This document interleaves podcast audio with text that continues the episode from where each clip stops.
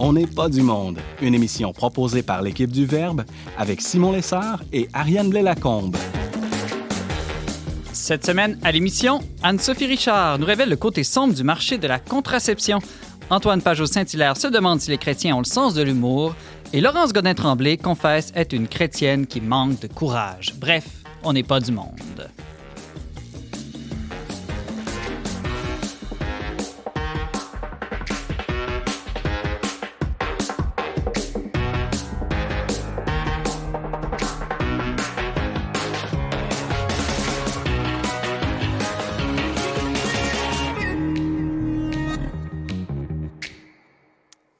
Bonjour à tous, bienvenue à votre magazine Foi et Culture. Ici Simon Lessard en compagnie de ma co-animatrice Ariane Beauferré et non Ariane Blais-Lacombe. Salut Simon. Euh, salut Ariane Beauferré. Alors tu remplaces l'autre Ariane qui vient de partir en congé maternité. Alors, euh, c'est une nouvelle aventure pour euh, les quatre derniers épisodes de, de la saison qu'on va passer ensemble. Tout à fait. Je suis très content que tu aies accepté. Mais moi aussi. Ouais, en plus, euh, a l'avantage que j'ai moins de chances de me tromper puisque tu portes le même prénom que mon ex-co-animatrice. Encore plus simple. Euh, Ariane, euh, si les gens souhaitent nous écrire, ça fait longtemps qu'on leur a dit comment faire. Tout à fait. Si vous avez une réaction, une question, un commentaire à formuler, vous pouvez utiliser notre courriel. C'est onpdm, comme on n'est pas du monde, at le trait d'union verbe.com. Merci Ariane. Alors aujourd'hui, à l'émission, on reçoit Antoine Pajot-Saint-Hilaire. Salut Antoine. Bonjour Simon. Alors, tu as un sujet drôle aujourd'hui? Oui, le rire. Et c'est quoi le, le, rire? Tu vas parler du rire? Je vais parler du rire chrétien, du rire comme signe de sainteté euh, dans la vie chrétienne. OK. Plus on rit, plus on devient saint, c'est ça? Pas tout à fait. Ah, OK. C'est plus compliqué que ça. On va décortiquer ça ensemble. Mais est-ce qu'on peut rire et être saint en même temps? Absolument. Merci. Une chance. Laurence Godin-Tremblay, bonjour. Salut Simon. Fait que te, tu te confesses que tu es lâche, c'est ça? Euh, oui, c'est ça. Euh, en fait, euh, j'ai lu un livre, un bon livre cette fois-ci. Je me suis dit que ça, ça ferait changement. J'ai lu le, le, livre Church of Cowards de Matt Walsh, L'Église des lâches. Puis je viens vous parler de ce livre-là qui a été pour moi vraiment providentiel. Là. Je l'ai lu durant le, la semaine sainte. Et ça, ça m'a ça me, ça m'a écrasé. Là. Ça me, je me suis rendu compte que j'étais une chrétienne qui manquait de courage, que j'étais lâche. Et bon, ça ne m'a pas découragé, inquiétez-vous pas, ça me donnait envie de retrouver du courage et je vais vous partager un peu les réflexions que j'en ai tirées. Puis en plus, tu m'as offert une copie en cadeau. Je me demande qu'est-ce que ça veut dire. Merci d'être là, Laurence. Anne-Sophie Richard, bonjour. Alors, un sujet très léger pour toi aujourd'hui. la contraception. Oui. Oui, on parle de la contraception, mais aussi de la beauté du cycle de la femme. Là. Oui, les deux, les deux ouais. côtés. Parce que tu as écouté un documentaire qui ouais. révèle, disons, un côté sombre dont on parle très rarement de toute oui, l'industrie les... de la pilule contraceptive. C'est ouais, aussi les enjeux de santé que ça peut impliquer euh, chez tant de femmes qui utilisent la contraception euh, aujourd'hui. OK. Mais il y aura une bonne nouvelle, c'est ça que je comprends. J'espère, oui. OK. Ariane Beauferré, qu'est-ce qu'on fête euh, cette oui, semaine? On ça. Alors, cette semaine, déjà, nous sommes tous rayonnants du feu de la Pentecôte, normalement. Et la semaine prochaine, on fête donc comme chaque année, c'est le, le, le, dimanche de la Sainte Trinité. -hmm. Et donc, euh, c'est euh, en fait, on va célébrer cette foi que nous avons qu'il y a un Dieu qui est Père, Fils et Esprit Saint. Donc, c'est un mystère central du christianisme. Euh, mais c'est pas une question théologique que j'avais pour vous aujourd'hui. Je... Parce que bah, c'est un sujet un peu complexe, mais qu'on peut quand même aborder, mais pas de façon très courte généralement. Euh, Savez-vous combien de municipalités au Québec ont le mot Trinité dans leur nom? Hi, c'est une colle, ça? Je suis pas sûr que j'en connais même juste une. Ouais, moi, je, je vois rien. Là. Il doit en avoir une bonne dizaine. Euh... Une dizaine? Dites n'importe quoi. Oh, oui, euh, 14. 7. 14. 0. 7. 0. 7. Bon, on n'est pas trop loin. Il y en a deux. Donc, on peut saluer les, les auditeurs de Baie Trinité, donc le village ah, ben dans oui, la Côte-Nord. Et, euh, ah non, moi, je pensais à un autre. Un autre? Cap, Cap Trinité, dans le lac ah, Saint-Jean? Cap Trinité, oui, c'est un lieu aussi, mais c'est pas une municipalité. Ah, euh, on a la Trinité des Monts aussi, la paroisse dans le Bas-Saint-Laurent, donc proche de Rimouski. Et donc, euh, on salue tous les Trinitois et Trinitoises. Deuxième question pour vous. Combien d'églises du Québec portent le nom Trinité, à votre avis? C'est plus des noms de saints, souvent, les églises, hein? Il n'y en a pas tant que ça. Ben, les- Est-ce que- les est-ce qu'on compte les églises catholiques ou Ouais, seulement c'est les, Toutes les églises. toutes les églises chré- chrétiennes? Ah ouais, Holy Trinity, on voit ça Ouais, chez les les anglicans. Il doit y avoir souvent. 50 Euh, Holy Trinity Churches. euh, Alors oui, je pense que moi j'en ai trouvé huit, il doit y en avoir une dizaine. Mais effectivement, c'est beaucoup des églises anglicanes parmi, parmi cela. Et moi, ça m'a beaucoup interpellée, je me suis posé la question. Et c'est vrai que on- si on fête la Sainte Trinité, c'est à cause d'un Anglais, euh, Thomas Becket. Donc on est au XIIe siècle. Et quand il a été ordonné archevêque de Canterbury, donc au XIIe siècle, c'était encore catholique, il a été ordonné euh, la- le dimanche suivant la Pentecôte. Et c'était son souhait, son vœu qu'on fête la Sainte Trinité. Et ça s'est réalisé par la suite. Hmm, je savais pas ça, merci. Euh, combien de pays aussi portent le nom de Trinité? Alors on a Trinidad et Tobago. Je pense qu'il y a juste ça. Je pense que c'est les seuls. hein. Une chance qu'il y ait les Olympiques pour qu'on les connaisse. Mais oui, les petits pays. Merci, Ariane. Alors, euh, on commence tout de suite cette émission.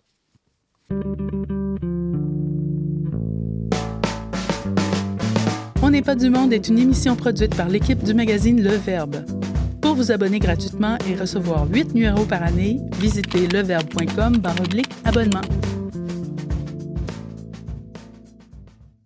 60 ans après que la pilule contraceptive ait révolutionné la vie des femmes, un documentaire choc de Business of Birth Control, le marché du contrôle des naissances en français, examine la relation complexe entre le contrôle hormonal des naissances, la santé et la libération des femmes. Anne-Sophie Richard l'a vu et vient nous partager son regard critique sur cet enjeu à la fois tabou et brûlant. Bonjour Anne-Sophie. Allô? Alors, ce documentaire-là a été réalisé par deux femmes américaines, Ricky Lake et Abby Epstein. Oui. Euh, elles semblent remettre en cause l'idée reçue que la pilule contraceptive serait la meilleure chose qui soit arrivée aux femmes au 20e siècle. Euh, L'histoire de la pilule serait pas toujours rose, selon elles, si j'ai bien compris. Non, vraiment pas. Au contraire. Au contraire, et- il- c'est un, bon, c'est un documentaire euh, de, de gens assez activistes, je dirais. Mhm. Mais euh, c'est un activisme qu'on n'est pas toujours habitué parce que à la fin, ils prônent beaucoup la, la méthode naturelle puis la connaissance du cycle au pro- comme à la place de prendre des- la contraception hormonale. Fait que euh, c'est un documentaire qui a beaucoup d'informations, beaucoup de- de- d'informations qu'on on passe vite, rapidement. Mais il y a quand même une petite session sur euh, l'histoire de la pilule qui est intéressante. Mais c'est sûr qu'ils vont aller chercher les scandales là, qui, qui Mhm. ont eu là-dessus. euh, C'est l'angle de, leur commun- de Oui. leur documentaire de montrer Oui. la face cachée dont on parle jamais. Oui, c'est ça, c'est ça. C'est Mhm. sûr qu'ils ils disent beaucoup de faits, puis ils ne montrent pas beaucoup de papiers ou de, De preuves. de preuves ou de même de statistiques. Il y en a quelques-unes, mais c'est pas. Mais ils ont une réputation, ces deux femmes-là ont fait d'autres documentaires euh, reconnus dans le passé quand même. Oui, ils ont fait The Business of Being Born. Mhm. Je l'ai écouté justement en fin de semaine, il était gratuit. Puis euh, euh, ça a quand même été euh, reçu assez bien, là, ce documentaire-là. C'est qui lève le voile justement sur la médicalisation de l'accouchement. Puis ils vont présenter toute euh, l'alternative euh, avec les sages-femmes. Puis même, on voit beaucoup d'accouchements à la maison. Fait que c'est vraiment comme un, un désir de proposer une alternative, dans le fond, aux femmes euh, par rapport à la contraception. Puis aussi se réveiller, est-ce que c'est vraiment pour ma santé? Hmm. Est-ce que c'est vraiment bon pour moi? On peut parler d'une réappropriation aussi, sans doute, de notre corps, puis Oui, de la féminité. notre féminité Ouais, ouais, aussi, tout à fait, en sortant du domaine médical un peu. Exact, oui, c'est ça. C'est surtout comme de questionner euh, la, cette chose qui est tellement commune. Là, euh, aux États-Unis, il y a 12 millions de femmes qui sont sur la pilule. Au Canada, j'ai regardé, c'est 15% des femmes entre 15 ans et 49 ans qui sont sur la pilule.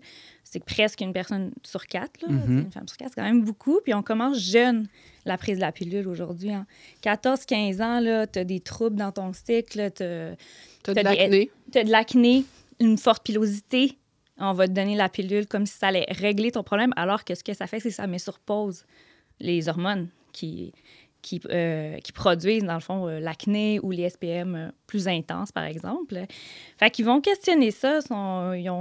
ils, sortent plusieurs événements par rapport à l'histoire de la pilule. Il y a comment ça a été légalisé. Ça a l'air qu'ils ne pouvaient pas vraiment faire des essais cliniques aux États-Unis vu que c'était pas légal. Ils sont allés à Porto Rico, dans une communauté défavorisée, puis ils ont mis 132 femmes sur la pilule pendant un an, je pense. Puis il y en a cinq qui sont mortes. Et Hmm. ça, c'est presque 4% sur l'essai clinique. C'est énorme. Hmm. On parle d'essais cliniques en, en pharmacie. Là. Euh, donc, il y a ça. Puis après ça, ils ont présenté les résultats d'une manière qui favorisait euh, la légalisation pour eux, dans le fond. Puis on apprend aussi comment la, la FDA, là, la Food and Drugs euh, Administration, aux États-Unis fonctionne. Euh, pour légaliser un médicament, ça prend pas des essais pendant des années. Là, ça prend, mettons, six semaines. C'est toujours du court terme, finalement, ou six mois. Mais ce qu'on voit, c'est que les femmes prennent ça pendant des années, la pilule, ou même d'autres médicaments qu'on prend aussi. Donc, euh, les tests sont faits pour une une prise. courte durée. Une courte durée, mais Puis- là, c'est pas ça qui se passe dans la pratique. C'est pas ça qui se passe dans la pratique. Puis normalement, le fabricant euh, doit euh, tenir au courant la FDA des effets à long terme. C'est comme on est un peu des cobayes, là, finalement. Euh, mais est-ce que c'est vraiment dans son avantage, le fabricant, de dire c'est quoi les effets négatifs à long terme quand ils font des millions de dollars sur... euh, Hmm. C'est ça, parce que j'imagine que c'est un marché très lucratif. Est-ce qu'on a certains Oui. chiffres sur qu'est-ce que ça génère comme argent? Euh, hey, je. Non, il en, il en parle même pas, en fait. OK. Euh, ouais. Mais il parle, par exemple, de, de poursuites qui ont eu lieu dans les dernières années parce que euh, il y a certaines. C'est surtout les pilules qu'on appelle de première génération. Là. Euh, le Yaz, Nuvaring aussi, qui est un nano-contraceptif. Puis Yasmine, qui est une autre version de Yaz. Puis euh, qui sont produits par les grandes pharmaceutiques comme Merck et Bayer. Puis euh, ça, ça cause des, caillots sanguins. Puis il y a eu des morts, des jeunes filles de 20 ans, 23 ans, avec des plein d'embolies pulmonaires. Puis ils sont morts, sont mortes, puis ils étaient en bonne santé. Puis après deux ans sur la pilule ou trois ans sur la pilule, euh, ils sont tombés comme reine morte. Puis là, il y a des parents, dans le fond, qui, qui s'activent puis qui veulent que la FDA le dise plus clairement sur l'emballage, par exemple, que ça peut causer des caillots. Puis, euh, dans le fond, qu'on parle plus des effets secondaires à long terme, euh, il y en a plein, tu Ben, les- Parlons-en, nous, de ces Oui, effets-là. C'est quoi que- les effets secondaires méconnus? Parce que, Ben- euh, il me semble, moi, j'ai jamais entendu parler d'effets secondaires, mais c'est sûr, je suis un homme, là, je me suis peut-être moins intéressé Non, à la mais c'est parce question. que dans le fond, c'est que ce qu'il disait, c'est que la femme associe pas nécessairement l'effet secondaire à la pilule. Quand la fille est morte, là, une des filles de, dans le, le- le documentaire, euh, il y a les médecins qui ont demandé est-ce qu'elle prenait de la médication? Puis ses parents ils disent non, elle ne prenait aucune médication. Puis là, ses sœurs font comme ah, mais elle était sa pilule, comme s'ils la considéraient pas comme une médication. Hmm. Fait que- et elle dit, ah, c'est vrai, elle avait vraiment des migraines, tu sais, depuis deux ans, alors qu'elle avait jamais eu ça. Puis là, des fois, les migraines, on associe ça au cycle, mais quand tu es sur la pilule, t'as pas ton cycle normal. Fait que ça peut être un, un effet secondaire, les migraines, les crampes dans les jambes, la perte de cheveux, euh, l'insomnie, les taches au visage. Euh, il y a- y a- c'est sûr qu'il y a des effets plus graves que d'autres, là. Mais c'est bon d'être au courant, je pense, euh, de, se po- de poser la question, c'est peut-être ma pilule qui cause, dans le fond, des malaises que j'ai. On voit aussi que la pilule diminue notre euh, réponse au stress. Les femmes sur la pilule, en général, ils gèrent moins bien l'anxiété puis le stress.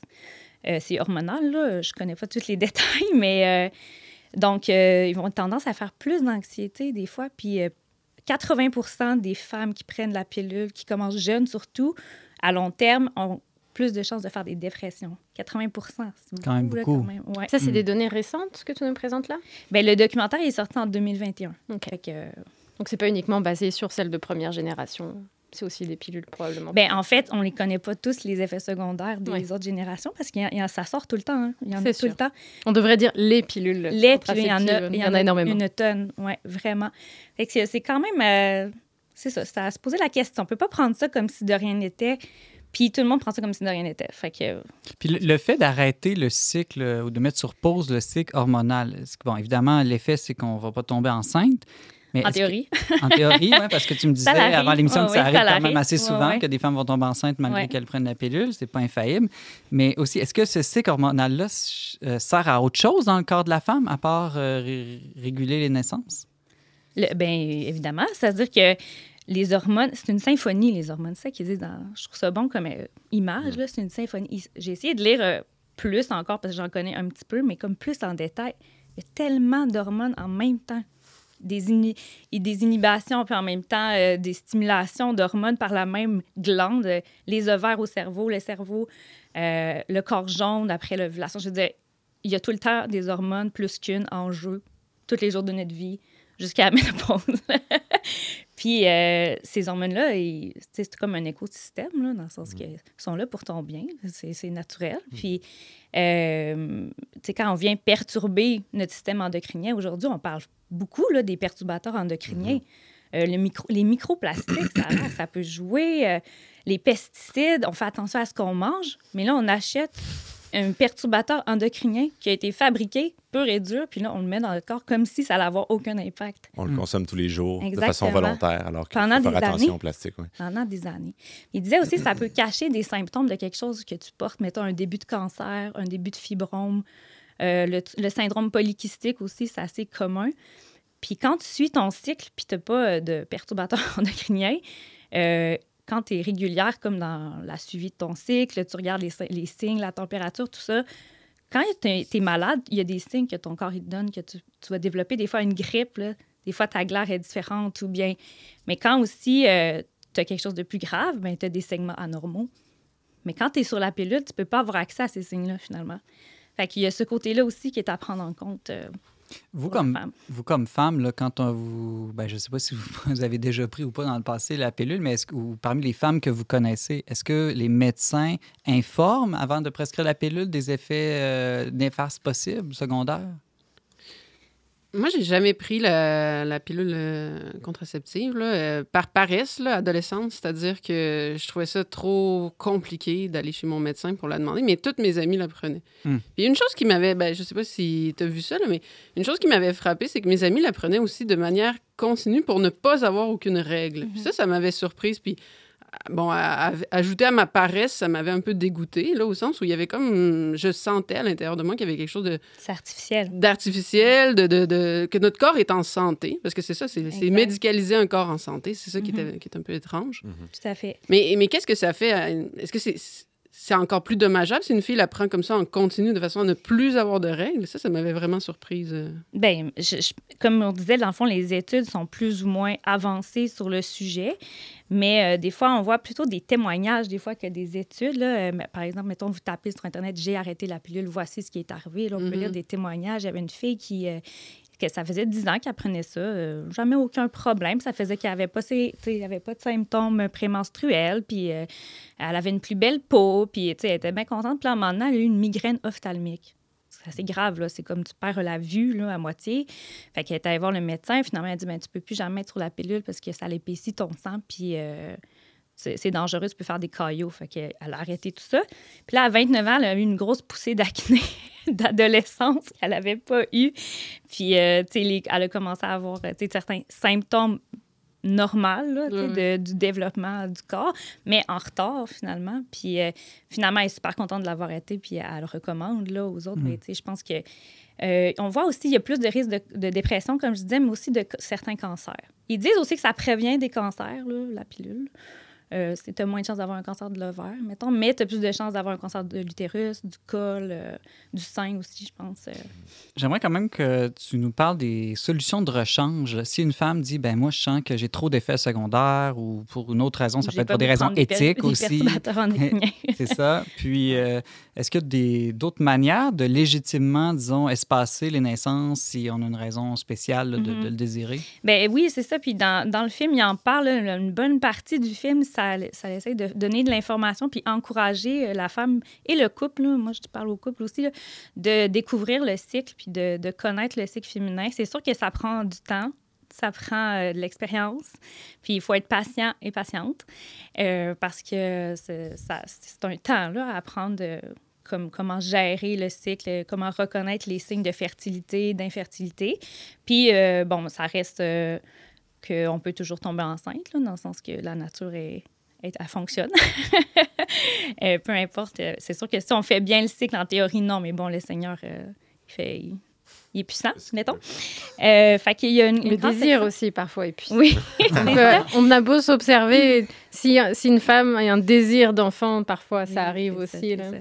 Tout à fait. C'est juste que, tu sais, c'est une question, moi, je trouve que c'est une question d'éducation, puis aussi de responsabilité. C'est comme reprendre aussi les rênes de notre fertilité, mais c'est reprendre les rênes de la sexualité, puis pas l'utiliser comme si euh, on pouvait faire n'importe quoi avec, comme s'il n'y avait pas la possibilité d'un enfant, comme si ça n'impliquait rien d'autre que juste manger un burger, là. Tu sais, c'est c'est plus grand. impliquer l'homme aussi. Impliquer l'homme, vraiment. Moi, je dis toujours que le cycle, quand on fait la méthode naturelle, ça structure la sexualité de l'homme. Parce qu'il y a un cycle, ça veut dire qu'il y a des temps et tout ça. Alors, il y a des temps, si c'est pas le temps d'avoir un enfant, d'abstinence. Puis cette abstinence-là est bonne pour le couple. Euh, euh, même, c'est pas juste l'Église qui en parle. Là. Euh, ça, ça permet d'autres rapprochements aussi, des discussions peut-être qu'on n'a pas. Sinon, si on, on prend la sexualité euh, tout le temps comme un moyen des fois de mettre un plaster sur des problèmes de couple ou etc. Fait que hum, c'est ça, moi je trouve que c'est aussi dans les mains des parents et des médecins, mais surtout des parents de sur les effets de la pilule aux jeunes filles, mais aussi sur euh, la beauté de la sexualité puis que ça ça vaut la peine. Puis aussi, la femme s'épanouit, je pense aussi, quand elle n'a pas besoin de. Quand elle n'est pas médicamentée, entre guillemets. Il y avait des femmes qui arrêtaient la pilule puis qui disaient c'est comme si les émotions que je vis sont les miennes. Hmm. Ça veut dire qu'il y a une distance, évidemment qu'il y a une distance, dans le fond, entre ce que tu vis vraiment puis Mais médicamenté, c'est un bon terme. Moi, ça m'avait frappé quand j'avais 14 ans. J'avais été invitée euh, chez une amie avec euh, d'autres jeunes filles de 14 ans. Et, et euh, on est, il était 20 h le soir et il y en avait trois qui avaient sorti leur pilule.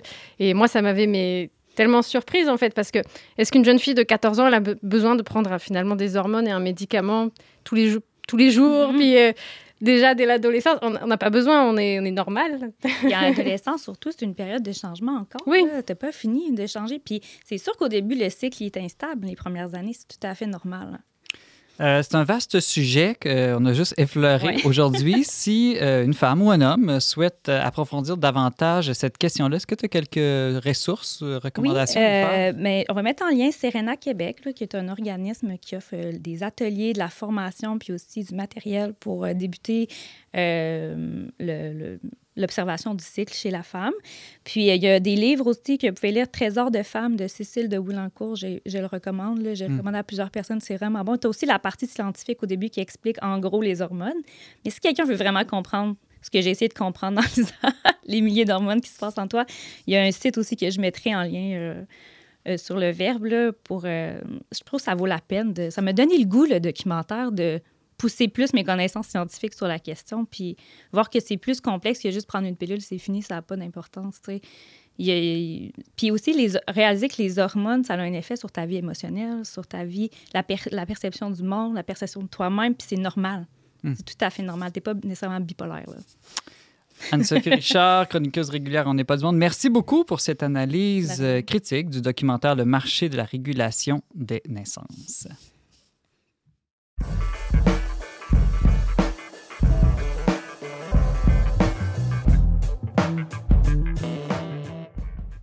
On accuse souvent le christianisme d'être une religion triste de pénitence et de privation de tous les plaisirs de ce monde. Et pour preuve, on nous avance que le Christ n'a jamais ri dans les évangiles. Mais est-ce bien vrai? Peut-on être saint avec le sens de l'humour? C'est la question que nous discutons avec Antoine Pajot-Saint-Hilaire aujourd'hui. Bonjour Antoine. Bonjour Simon. Alors, qu'est-ce que tu en penses, toi, Antoine? Penses-tu que Jésus a déjà ri?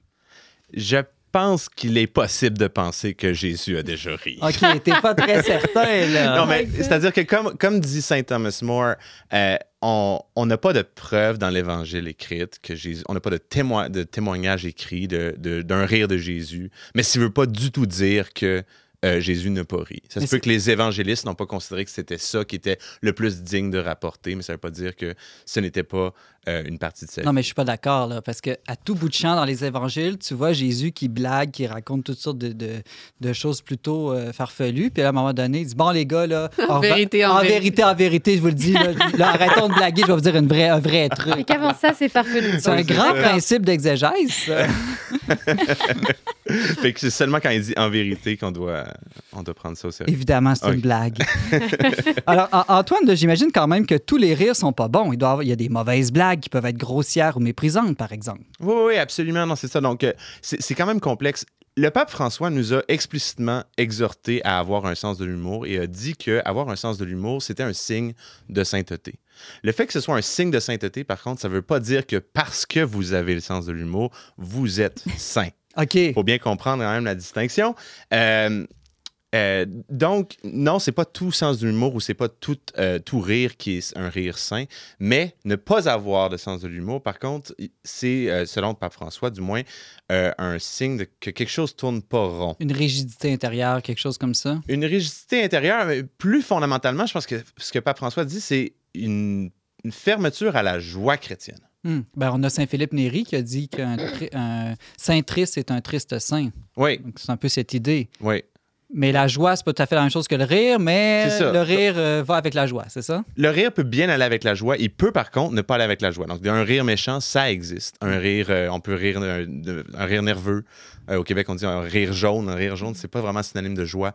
Euh, Il y a le rire des enfants aussi. le rire des enfants. Mais le rire des enfants, souvent, c'est un rire de l'étonnement, puis c'est quand même un rire joyeux. Je pense que, D'émerveillement, peut-être. ouais, c'est ça. Le, le rire, le rire de l'émerveillement de l'enfant est plus proche du rire de la joie chrétienne que, disons, euh, que, ben, que bien d'autres rires. Notamment que le rire, finalement, le rire d'humilité qui, euh, qui consiste à rire de soi-même, rire de ses torts pour ne pas trop se prendre au sérieux. Mm. En ce rire, euh, ce rire qui, je pense, peut être chrétien, c'est-à-dire rire de ses propres défauts pour pas trop se prendre au sérieux, amoindrir notre orgueil, un espèce de rire d'humilité, finalement. Mais Est-ce qu'il faut rire fois- ou s'attrister de ses péchés? Ben, c'est ça. c'est- très Parce qu'on pourrait dire en rire, c'est comme euh, Oui, dire c'est pas très important. Le banaliser, c'est ça, le- c'est ça, le- je pense, le risque. Euh, et d'ailleurs, c'est pour ça que la, la tradition chrétienne a souvent été euh, jeté un regard un peu suspicieux sur la comédie, qui tend à rire du vice. Et si on rit trop du vice, puis qu'on s'habitue à rire du vice, bien, on peut banaliser le vice et le péché, et à ce moment-là, plus prendre ça au sérieux, alors que c'est très sérieux. Au contraire, si on veut vivre une vie de saint, il faut prendre au sérieux la question du péché puis du vice. Euh, donc, il y a une balance ici, un équilibre finalement à, à trouver. Mais je pense que lorsque Pape François nous exhorte à un sens de l'humour, de la joie chrétienne, c'est pas la même chose que de rire de nos travers. C'est que lorsqu'on rit de nos travers pour abaisser notre orgueil, c'est peut-être une vertu d'humilité, peut-être, pas tout le temps, mais assurément, c'est, en tout cas, ça me semble pas être un rire joyeux. Le rire de, rire de soi-même parce qu'on a, euh, on a commis tel péché, on a... c'est quand même mieux rire de soi-même que rire des autres. Euh, oui. Oui, c'est mieux rire de soi-même que de rire des autres. Mais dans les, dans, dans les deux cas, c'est pas un rire fondamentalement joyeux. Alors que je pense que ce qu'Ariane disait tout à l'heure, le rire de l'enfant, le rire de l'émerveillement, le rire euh, d'une activité très banale entre parents, enfants, de se réjouir de quelque chose, le rire franc entre amis euh, autour d'un repas. Un Ça, lapsus, un jeu de mots. Oui, c'est ça. Une situation comique qui arrive, tout le monde réalise le comique de la situation, éclate de rire. Euh, ça, ce sont, je pense, des signes de joie réelle dans le monde. Puis la, la proposition que je voudrais faire, c'est en fait, c'est pour comprendre qu'est-ce que je, ce que, je propose, c'est pour comprendre ce que Pape François nous, ex- à- ce à quoi nous, nous exhorte, c'est de se rendre compte qu'il y a des joies terrestres qui sont des signes des joies éternelles à venir. Et le rire en serait une? Tu penses que les, les saints, là, ils ont un gros show d'humour avec Dieu au ciel puis qu'ils s'esclavent de rire? Non, justement, le show d'humour, c'est euh, différent. Euh, D'ailleurs, je pense qu'un des signes de la, de la- de la- de joie chrétienne dans ce monde-ci, c'est la gratuité. Parce que la joie chrétienne, le- la, joie que- qui nous est annoncée par le Christ, elle est gratuite. Hein, L'annonce de la... De- de- j'ai salvation en tête, l'annonce de notre Du de- salut. du Rédemption, salut, merci, salut. euh, est gratuite. Et à ce moment-là, je pense que si on veut trouver la- des vraies joies chrétiennes dans ce monde-ci, elles doivent être gratuites aussi. Il y a une sorte de marchandisation puis une commercialisation du rire dans Surtout notre au Québec. Hein? Particulièrement au Québec, on aime beaucoup ça aller voir des humoristes. euh, on paye des billets très chers pour aller voir un humoriste célèbre et tout. Et là, on nous vend du rire. Et je pense que se vendre et acheter du rire, c'est pas en, disons, en harmonie ou en symbiose avec cet appel de vivre une joie chrétienne par le rire. Ce qui ne veut pas dire non plus, évidemment, qu'à chaque fois qu'on rit, il faut qu'on se pose la question Oh, est-ce que c'était un rire chrétien Ouais, ça Euh, semble un peu lourd et triste comme approche. c'est- un, c'est un peu trop sérieux comme façon d'approcher le rire. Mais par contre, pour discriminer des rires bons et des rires mauvais rétrospectivement, puis finalement cultiver une habitude de joie chrétienne où le rire est intégré, bien là, on peut, je pense, discriminer certains rires de d'autres. Euh, notre, notre rapport à l'humour est un bon signe justement de comment on se comporte par rapport à la joie chrétienne véritable. Je suis curieux autour de la table. Avez-vous l'impression que les chrétiens d'aujourd'hui ont trop ou pas assez le sens de l'humour? Pas assez, je pense. Moi, je dirais la Euh, même chose, pas assez. Pas assez parce que parce que parce que je je sais pas. On Je se pense ch- qu'on s'est- on se rigidifie des fois, on est trop sensible, on a l'impression qu'on est euh, quelque chose qui vient nous critiquer, peut-être dans l'humour, nous, trop nous remettre en question? Je pense que ça dépend aussi de ton rapport à la miséricorde. Je pense que si tu vois la miséricorde du Seigneur sur toi, on dirait la vie est plus légère, c'est plus Mhm. facile Exact. de, de faire des erreurs puis d'en rire, justement. Tu sais, je, je trouve qu'il y a le rire aussi de surprise, là, Ouais. qui est vraiment un rire contagieux. Puis vraiment, ça, ça donne vraiment la joie. Tu sais, quand t'as- tu t'attends pas à quelque Mhm. chose, puis là, il y a un bien qui t'arrive. Mhm. Tu as le goût de rire, puis de, tu sais, le Seigneur, il dit soyez dans la joie. Je vous le redis, soyez dans la Mhm. joie. Comme je suis là, je viens. Tu sais, je pense Mhm. que c'est. Mais le fait qu'on ait une société très sécularisée aussi, qui ignore ou méprise tout ce qui est sacré, crée peut-être chez les croyants l'idée que quand c'est sacré, là, il faut surtout Ouais. pas en rire, il Ouais. faut solenniser Mhm. la, la chose pour compenser ce monde qui, ne, ne- ne- ne reconnaît plus les choses sacrées. Mhm. Non, mais je- Laurence, dans un texte du Verbe, avait cité l'Ecclésiaste. hein, il y a un temps pour rire, il y a un temps pour pleurer. C'est vrai. euh, la façon dont Saint Thomas More interprète ça, c'est comme si ce monde-ci, c'est le temps pour pleurer, puis le monde, le monde qui nous attend, c'est le temps pour rire. Mais, mais je pense que c'est pas nécessaire. C'est-à-dire que c'est pas, euh, c'est pas incompatible avec l'idée que non, il y a aussi en ce bas monde un temps pour rire, un temps pour pleurer. Mais Thomas Lors il y a une prière où il dit Seigneur, donne-moi le sens de l'humour. Exactement. C'est la fin de, sa- de la prière qu'on lui a Il était pas drôle, lui. Ah, peut-être qu'il demandait la mort et le, le- pour aller dans le monde du rire. Donne-moi la mort et la résurrection. Euh, non, mais c'est-à-dire que le, le, on, on rira pas lors d'une consécration eucharistique, effectivement. C'est pas approprié de le faire. Mais la joie eucharistique, elle, se répand dans toutes les sphères de notre vie. Puis ça, c'est des moments où est-ce qu'on peut rire. Euh, on peut s'esclaffer de joie, justement, de, de toutes sortes de situations. On peut s'esclaffer de joie, euh, de, de rire de joie. Rire parce que les choses sont bonnes. Souvent, on va dire Ah, mais si c'est bon, pourquoi rire? Non, le rire, le rire, c'est pas juste parce que c'est ridicule. Mhm. Ouais, Parce que, mettons, être- t'apprends que t'es enceinte. Mhm. Ou, tu sais, mettons, moi, j'ai- Ouais. j'ai cinq filles. Toi, tu un ris gars. quand t'apprends Si que t'es j'apprends que c'est un gars, je vais rire. Comprends-tu? Mais ça va être un rire de, jo- de Ouais, joie qui va sûr. venir comme naturellement. Ouais. Une fille aussi, je vais être Ouais. contente. Mais ça va être Ouais. comme un genre de surprise agréable. là. C'est Euh, la surprise agagréable. peut Qui n'est pas le rire Rien de, de Sarah. Dieu, Oui, la j'allais dire, non c'est ça, le Sarah qui rit de Non, sarcastique. c'est ça, oui. Euh, pour ou contre des blagues à l'homélie? Ah, un petit peu Pour. contre. Moi, je suis un peu contre.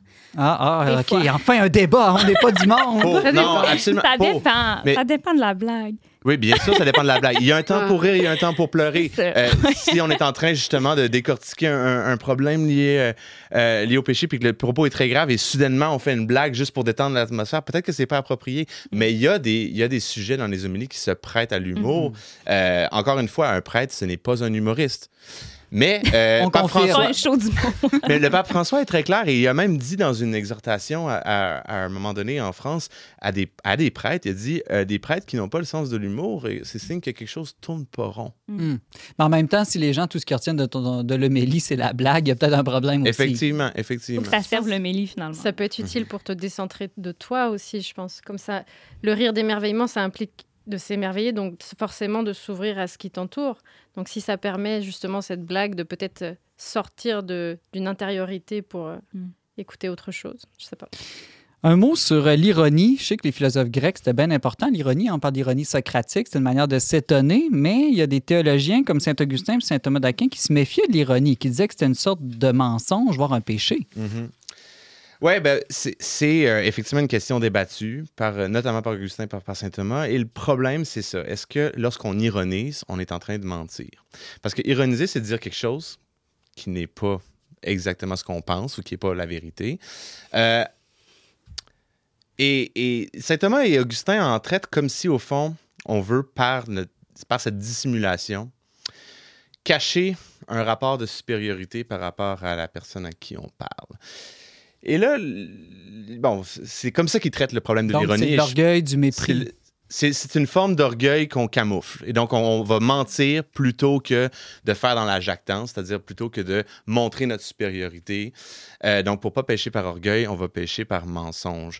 Et je pense que c'est une drôle... En tout cas, c'est- c'est un- une façon de traiter l'orgueil de façon euh, non humoristique, je dirais. Parce que dans l'humour, ou dans, dans l'orgueil, pardon, l'ironie qui fait rire, c'est précisément lorsqu'on se rend compte que le propos était ironique. Et c'est là Mhm. qu'on trouve ça drôle. Donc, c'est pas un mensonge si je me rends compte que tu étais Si le- ironique. si le but de mon ironie, c'est que- toi, Simon, tu t'en rendes compte, ben alors à ce moment-là, je suis pas en train de te mentir du tout.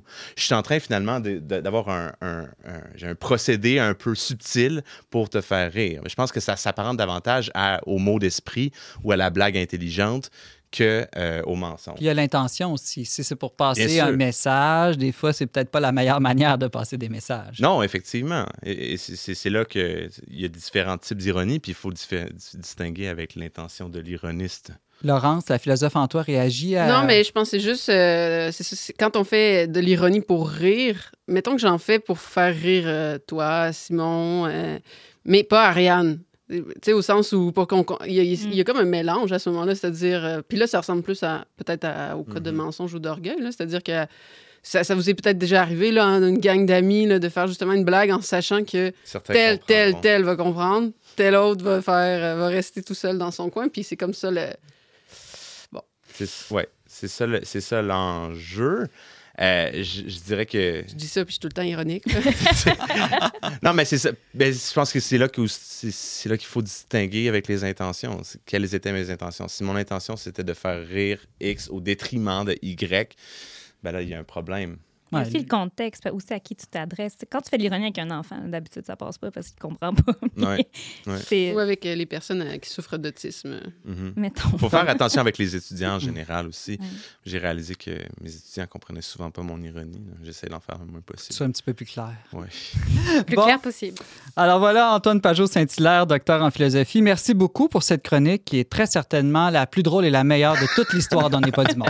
Aucune ironie. Merci, Simon.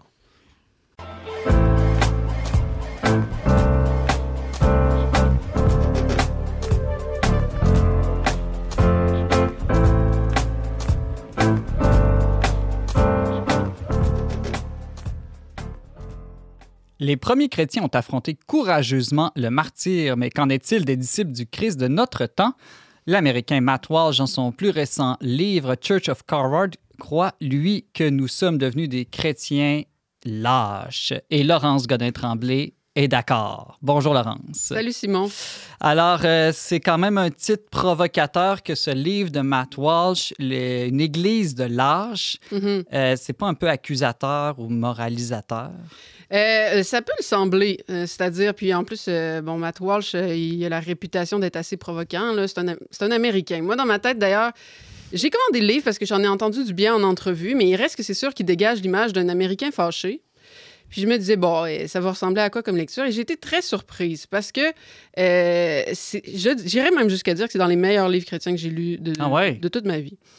Euh, le- le- le- donc, c'est provocateur, mais en même temps, euh, je veux dire, quand on y pense, la, la- la parole de Dieu est, est- provoque aussi. là. Je veux Mhm. dire, euh, elle, est, comme. tranchante. Elle est tranchante comme une épée. Bon, ce livre-là est tranchant comme une épée. Moi, je l'ai lu, j'avais le cœur qui battait, je, je, je- me sentais interpellée comme jamais. Parce que c'est ça, il part d'un fait qu'on ne peut pas nier. C'est euh, en 2017, des chrétiens euh, en Égypte traversaient le désert pour euh, aller à un monastère.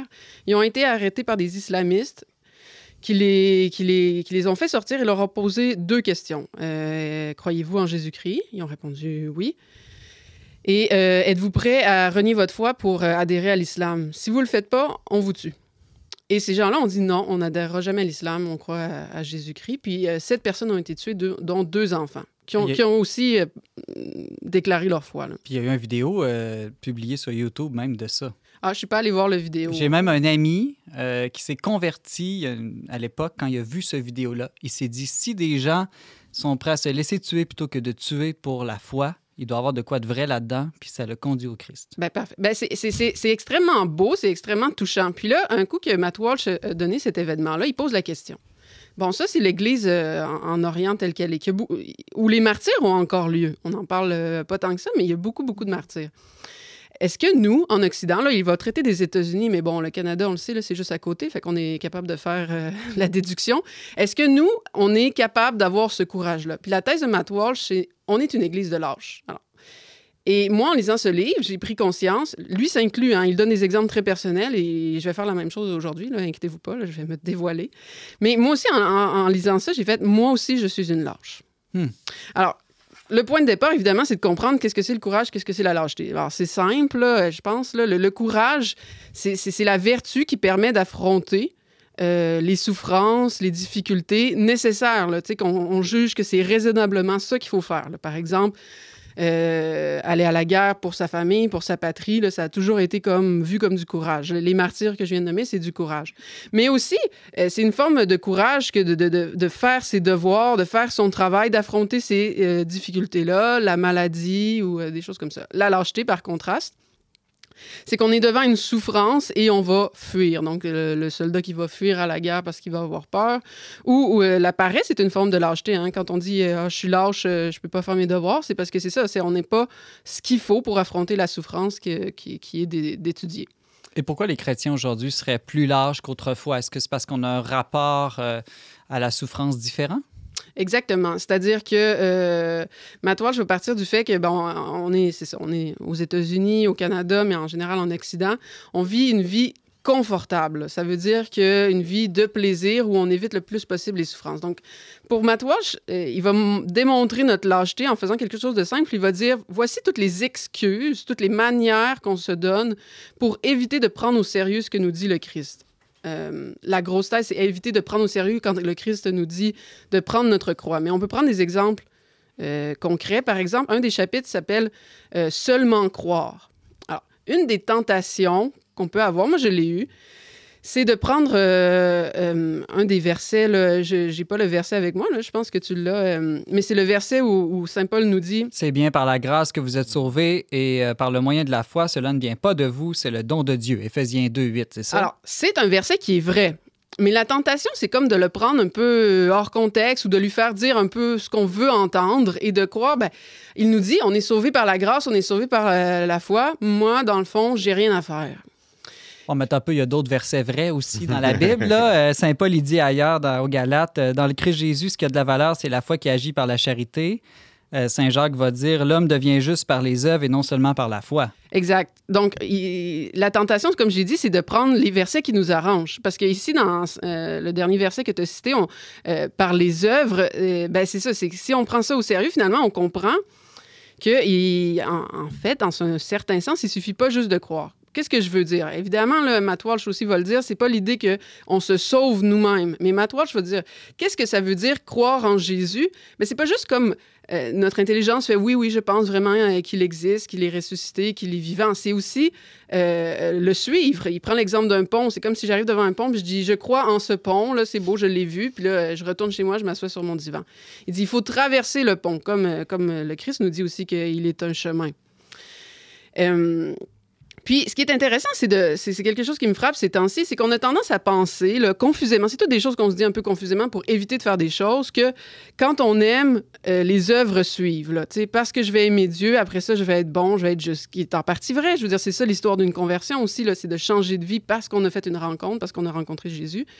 Mais je pense que quand on vit un désert dans notre foi, quand on se sent pas très ardent, il est bon de simplement faire les œuvres, faire les commandements. Puis euh, moi, c'est mon expérience que plus je mets de l'ordre dans ma vie morale, plus je mets les choses en pratique, plus je suis les commandements, plus j'aime Dieu aussi, plus ma foi augmente.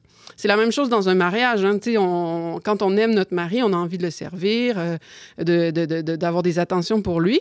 Mais ça arrive que les émotions sont pas là. Qu'est-ce qu'on va faire? On va arrêter les œuvres? Non, au contraire, on va augmenter les œuvres, puis je pense que l'amour va en découler. Maintenant, cette lâcheté-là, c'est ça. Quand je dis que je l'ai vu dans ma vie, là, moi, ça, a été très long, là, je, je me confesse, là, avant de faire une genuflexion quand je rentre dans l'église. Ça paraît niaiseux. Ah, c'est lâche. C'est- lâche. Ça paraît niaiseux, mais c'est plein de détails de même, le jeûne, le génuflexion. Pourquoi? Parce que je me disais, ah, tu sais, c'est pharisien, là, à un moment. Tout ça, quand je le dis à voix haute, ça a l'air ridicule. Parce que c'est caché dans notre tête. Mais je me disais, ouais, tu sais, faut pas trop être pharisien, le jeûne, bla, bla, bla. Puis ça, c'est. Quand je regarde finalement les choses objectivement, quand je regarde ma vie, c'est juste parce que ça me tentait pas de souffrir, là. Et prié à genoux. Des fois, j'ai mal aux genoux. Ah, ben, faut pas être pharisien. On peut prier assise aussi, puis ça va être pareil. Bon, mais c'est tous des petits raisonnements qui, euh, au bout du compte, s'accumulent euh, euh, à l'intérieur de nous, puis qui- c'est ça, qui nous de- de nous lancer pour de vrai dans la vie chrétienne. J'ai- J'aime bien la dimension témoignage de ta chronique. As-tu d'autres euh, exemples où tu as découvert que tu étais lâche? Euh, oui, alors... euh, Parce bon, que ça peut, ça peut faire écho à nos propres vies. Exact, évidemment. exact. Bon, l'autre dimension, il y, a- un chapitre où Walsh dit ah, pour, pour avoir du courage, il va falloir reconnaître que le mal existe. Parce que, tu sais, le courage, c'est de lutter contre le mal, lutter contre la souffrance. Puis on vit dans une société qui nie le péché. La, la société euh, laïque, là, telle qu'elle existe, non seulement il n'y a plus de vice moral, c'est-à-dire que même quand il y a quelque chose de très mauvais moralement qui se produit, par exemple, l'homme qui rentré dans une garderie avec son autobus dernièrement au Québec, la première chose qui est dit, c'est la crise de la santé mentale. C'est tout le temps des problèmes de santé mentale. Il n'y a plus d'ivrogne, les gens sont juste alcooliques, etc., etc. Mais maintenant, je dis non, il faut prendre conscience que le péché existe. Et euh, même comme chrétien dans l'Église, il va falloir à un moment donné, c'est ça, le, le- le- le dire, le voir et manifester ce péché-là, le- manifester le fait qu'on fait parfois le mal volontairement. On reste libre et responsable et on croit théologiquement que personne n'est tenté au-delà de ses forces. Et- et- exact. Puis moi, ça m'est arrivé là, de. de- tu sais, je veux dire, j'ai eu. euh, Saint-Augustin, il y a son, son, son moment là, où il voit le péché, là, c'est le vol des poires, là, où avec des amis, ils volent des poires, euh, juste comme pour le plaisir de T'as pas déjà volé des poires, Laurence? J'ai pas déjà volé des poires, mais le moment où je pense que j'ai vu le plus clairement que c'est possible de faire le mal volontairement, c'est un exemple banal, c'est un exemple simple. J'étais dans un stationnement, j'ai accroché une voiture, légèrement. Puis, euh, j'ai- dans ma tête, ça s'est dit, il faut que je laisse une note avec mon numéro de téléphone. Puis... Mais dans ma tête, ça a aussi fait, ah, c'est l'auto d'une compagnie, je suis pressée, j'ai pas beaucoup d'argent, je suis étudiante, blablabla. Bla, bla, bla, bla, bla. Puis c'est tout le temps ça qu'on fait hein, quand on pêche. Là, on rationalise, on rationalise de, de telle manière que euh, j'ai agi en lâche. Je suis partie. Hey, je pense que je suis lâche aussi. Toi aussi, t'as- t'accroches souvent des voitures. Moi, je suis une, Ouais, mais c'était celle de ton mari. moi, je suis une- je suis une très, mau- je suis une très mauvaise con- conductrice. Là. Fait que je veux dire, c'est sûr que c'est un péché qui peut se présenter plus souvent. Fais là, une mais- pile de papier avec ton numéro de téléphone. Maintenant- maintenant que j'ai remédié. Puis qu'est-ce qu'il faut faire devant le péché? Je trouve que ma toi, j'ai une attitude euh, intéressante. là, C'est que, au fond, il y a beaucoup de notre lâcheté dans la vie qui tient au fait qu'on a de la misère à comme concilier les, les- attentes de Dieu qui nous demande d'être parfait comme son Père est parfait, puis notre faiblesse. Mais là, la tentation devient double. Soit euh, j'abaisse les attentes de Dieu, c'est une manière, c'est ça, d'être lâche. Bah, Dieu ne me demande pas tant que ça, là, je vais me calmer, puis tout ça. Ou bien d'augmenter notre vertu puis se faire croire qu'on n'a pas de péché. Moi, j'avais rencontré quelqu'un, je me souviens, à- qui m'avait dit, tu sais, j'ai pas besoin d'aller à la confession, je passe jamais. Puis ça m'avait fait rire parce que je veux dire, euh, euh, dans la Bible, il est écrit, euh, celui qui dit qu'il ne pêche jamais est un menteur. Là, je veux dire, il fait. Donc, fait- c'est un péché de dire qu'on pêche eh, jamais. Bon, c'est ça. Déjà, cette personne-là aurait pu y aller pour ça. L'autre façon d'être lâche, euh, de, c'est de se laisser entraîner par la pression du monde. Puis là aussi, je Hmm. peux vous donner un autre exemple de lâcheté. Euh, c'est dernièrement, j'avais mon cours euh, avec les mamans. Là, je m'entraîne chez euh, Bougeotte et Placotine, une, une place d'entraînement. Puis euh, c'était euh, proche de Pâques. Fait que là, la, la coach, bon, elle, elle fait la conversation là, pour que les exercices soient moins pénibles. Qui va aller fêter Pâques, puis tout ça. Puis les filles, bon, évidemment, non, non, non. Puis personne ne fête Pâques. Là. Nous, on cache des, des, des, des, Des, œufs, des cocos, puis tout ça. Puis ils se sont mis à faire beaucoup de blagues. hein. On pourrait faire semblant de, de, de faire de, de rouler la pierre, de, de porter notre croix. Puis tu sais, je veux dire, c'était ridiculiser la, la, la, la, la- Pâque. Puis et moi, je, me, je veux dire, à l'opposé, est-ce qu'il y a quelqu'un de chrétien, puis tout ça, puis j'aurais pu dire, moi, je le suis, puis là, les blagues auraient cessé. Ben oui, parce que les puis- chrétiens sont pas drôles. Exact. Arrêtez de rire. A- arrêtez de rire Commencer à pleurer. commençait à pleurer. Non, mais euh, sans blague, tu sais, c'est vraiment un moment, euh, je veux dire, c'est- j'aurais pu me lever puis dire quelque chose. Ça aurait rien coûté à le demander, mais par peur de pas être aimé. Puis je pense qu'on le fait souvent là, comme chrétien, par peur d'avoir l'air ridicule. Moi, je l'ai fait souvent, cacher, cacher ma foi ou pas trop en parler. Oui, je suis croyante, mais comme tu le dis euh, rapidement, puis euh, hey, il fait beau aujourd'hui. euh, mais quand on y pense, c'est ridicule. Je veux dire, il y, a- il y a des- il y a des chrétiens en Égypte qui ont donné leur vie. Moi, j'ai peur de pas être aimé par ma coach de bougeotte et placotine. Ou de dire, perdre ma job dans certains cas. de perdre sa job parce que euh, de plus en plus, on va être appelé, c'est ça, la, la- la pression du monde. Qu'est-ce qu'elle va nous demander, par exemple, d'affirmer des théories qui sont en contradiction avec notre foi, en contradiction avec notre foi, le bon sens, puis la science, puis la philosophie. Là, je parle de la théorie du genre, par exemple. On va nous le demander bientôt euh, d'affirmer le pronom de telle ou telle personne. Quand on, va, quand on enseigne, quand on est dans des, fonctions publiques, puis tout ça. Puis il va falloir se poser la question est-ce que je suis capable d'avoir le courage de dire la vérité? Parce que c'est un mensonge, là, euh, utiliser le mauvais pronom, c'est-à-dire euh, qu'on a un homme qui prétend être une femme, puis de l'appeler elle. C'est le même mensonge que si je dis que Simon est hors du studio en ce moment. Je veux dire, c'est, faux, tu sais, dans le studio. Bon, fait on va se devoir se poser la question devant le monde, est-ce que je suis capable de, de risquer des, des petites choses, de ne pas être aimé, mais peut-être aussi de risquer euh, un travail. Moi, je le sais que mes chroniques On n'est pas du monde, qui sont publiques, m'ont nuit à une entrevue d'embauche. Bon, moi, je l'assume. Euh, je suis une, grande bouche, là, pour pas utiliser l'autre terme. J'aime ça parler, puis bon, euh, j'ai un petit côté polémique, fait que c'est correct. Mais euh, je pense que chaque chrétien, on va falloir qu'on se pose la question quand est-ce que je, que je me tiens droit? Euh, je me demande aussi, Laurence, c'est bien beau d'être plus courageux, puis que tu disais tout à l'heure de peut-être jeûner par, pa- sans peur de la souffrance, des choses comme ça, mais à la fin, comment ne pas tomber dans le pharisaïsme, de justement entrer dans l'inverse de la lâcheté qui serait je suis donc bon, puis je suis fort, puis moi je vais en faire plus que les autres pour le Christ. Bon, c'est bien. Je pense que c'est important de- je vais parler c'est ça, du pharisaïsme, mais de, de noter le dernier chapitre de Matt Walsh, c'est sur la vie éternelle. Puis il nous dit J'espère que je vous ai pas découragé par mon livre. Parce que c'est vrai que c'est un livre très, euh, très dur. Là. Quand il parle de la présence du mal dans le monde, il fait une liste euh, des agressions sexuelles dans l'Église très longue et très explicite. Là. Tu sais, je veux dire, il euh, faut attacher sa tuque. Là. On lit pas ça dans le bain moussant. là. bon, fait que le dernier chapitre, il dit Bon, j'espère que vous avez pas perdu espoir. Parce que et il y en a plein d'espoir dans la vie chrétienne. Mais là, je parle pas d'un petit espoir édulcoré, de ma petite maison confortable. Je vous parle de euh, la vie après la mort où on va rencontrer euh, notre sauveur. Parce que finalement, la racine de la lâcheté, c'est de penser que le bonheur est sur Terre, que le bonheur plein est sur Terre. On s'entend là. Moi, je pense qu'on peut vivre une vie heureuse ici. Là. Je pense que la foi est le meilleur chemin pour cette vie-là heureuse. Je n'ai jamais été aussi heureuse que depuis que je suis chrétienne. Ça ça n'a pas de commune mesure avec ma vie d'avant misérable, je trouve, là, quand j'y repense. J'étais malheureuse, j'étais anxieuse, j'étais angoissée, j'étais égoïste. Là, je le suis un peu moins. Mais euh, il reste que cette vie-là sur Terre n'est pas la fin. Puis que, euh, dans le Salve Regina, on dit euh, dans cette vallée de larmes, c'est une vallée de larmes. Là. Il va, il, euh, Matt Walsh cite Nietzsche à un moment donné, il dit être, c'est souffrir. Il y a de la souffrance, il faut la confronter. Puis, il faut pas avoir peur parce que si on chemine, puis Dieu n'attend pas de nous la perfection. Ben oui, euh, je veux que vous soyez parfait comme mon Père est parfait, mais ce qu'il veut, c'est qu'on chemine. Il veut nous trouver à la fin de notre vie en train de cheminer. Matt Walsh prend l'exemple du fils prodigue, qui est une. Je trouve ça bien la façon dont il analyse la, parabole, mais il dit le fils prodigue, c'est pas qu'il mérite son ciel, c'est pas que. ben, en fait, qu'il mérite son accueil, qu'il mérite l'accueil du Père. C'est pas, c'est pas qu'il avait le droit, puis c'est lui qui a gagné l'accueil du Père.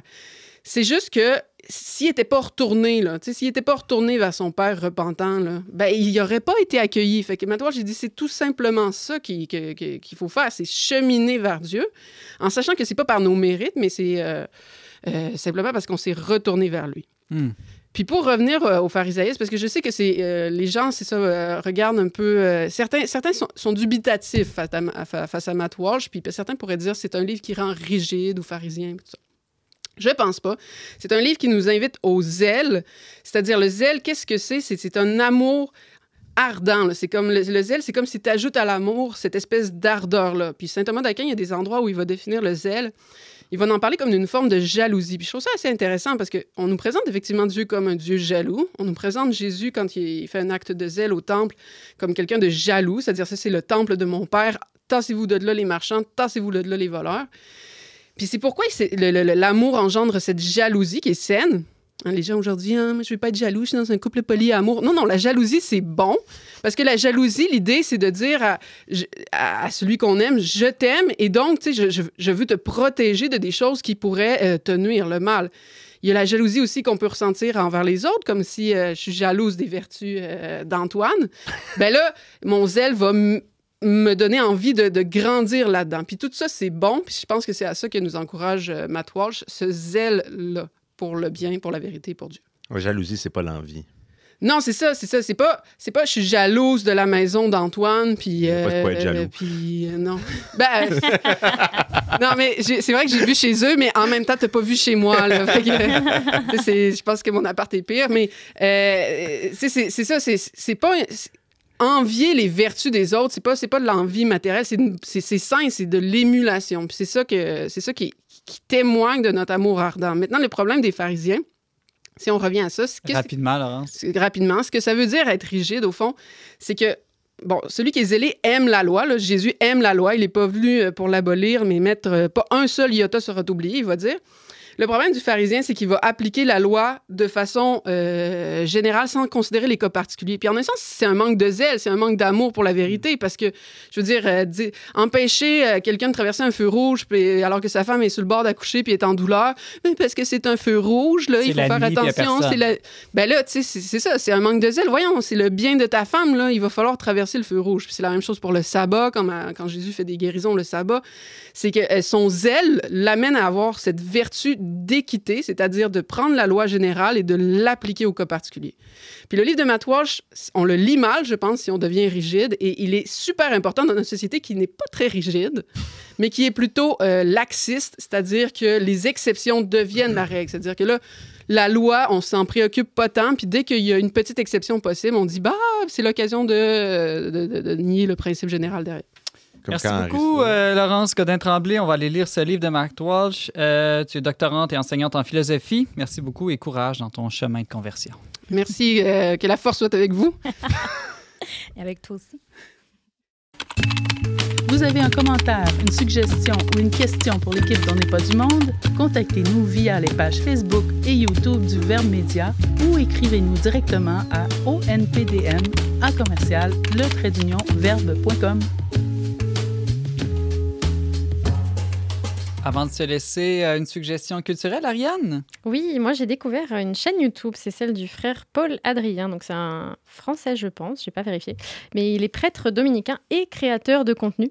Et donc il a notamment réalisé une vidéo de 5 minutes sur la Trinité. Donc si c'est peut-être un mystère très mystérieux pour vous, ça dure 5 minutes. Donc au pire, ça sera pas beaucoup de temps perdu. Euh, mais il a aussi d'autres sujets qui sont très variés les jeux vidéo, le divorce, les preuves de la résurrection de Jésus, les différences entre l'islam et le christianisme. Et ces vidéos, elles ont quand même beaucoup de vues, en moyenne entre 10 et 330 000 vues par vidéo. Donc euh, C'est plus que nous, hein? Peut-être peu un petit peu plus, oui. Ouais. À peine. On va s'en inspirer. Je pense qu'il est plus drôle que nous. C'est possible. Non, c'est très dynamique et c'est assez drôle, oui. Merci Ariane. Et moi, dernièrement, j'ai lu un petit livre, euh, Dieu est toujours nouveau. C'est des pensées spirituelles de Benoît XVI. Ça résume un peu toute sa spiritualité en quelques pages. Tu peux lire une, une pensée, c'est une page à peu près. Puis euh, vraiment, j'ai trouvé ça super édifiant. Puis Benoît XVI qui nous a quittés cette année, je trouve que c'est une bonne manière accessible à tous de, de se replonger dans, dans Benoît XVI. Ah, donc, c'est beaucoup des. Mm. extraits d'homélie, par exemple. Donc, euh, c'est aux éditions Mediapol. Donc, je vous recommande euh, ce petit livre. Alors, merci à vous tous d'avoir été avec nous cette semaine. Vous pouvez réécouter cette émission en format balado vidéo en tout temps sur Facebook et YouTube. Pour tous les détails, visitez leverbe.com baroblique radio. Je remercie Ariane Beauferré à la co-animation, Marc-Antoine Baudette à la technique.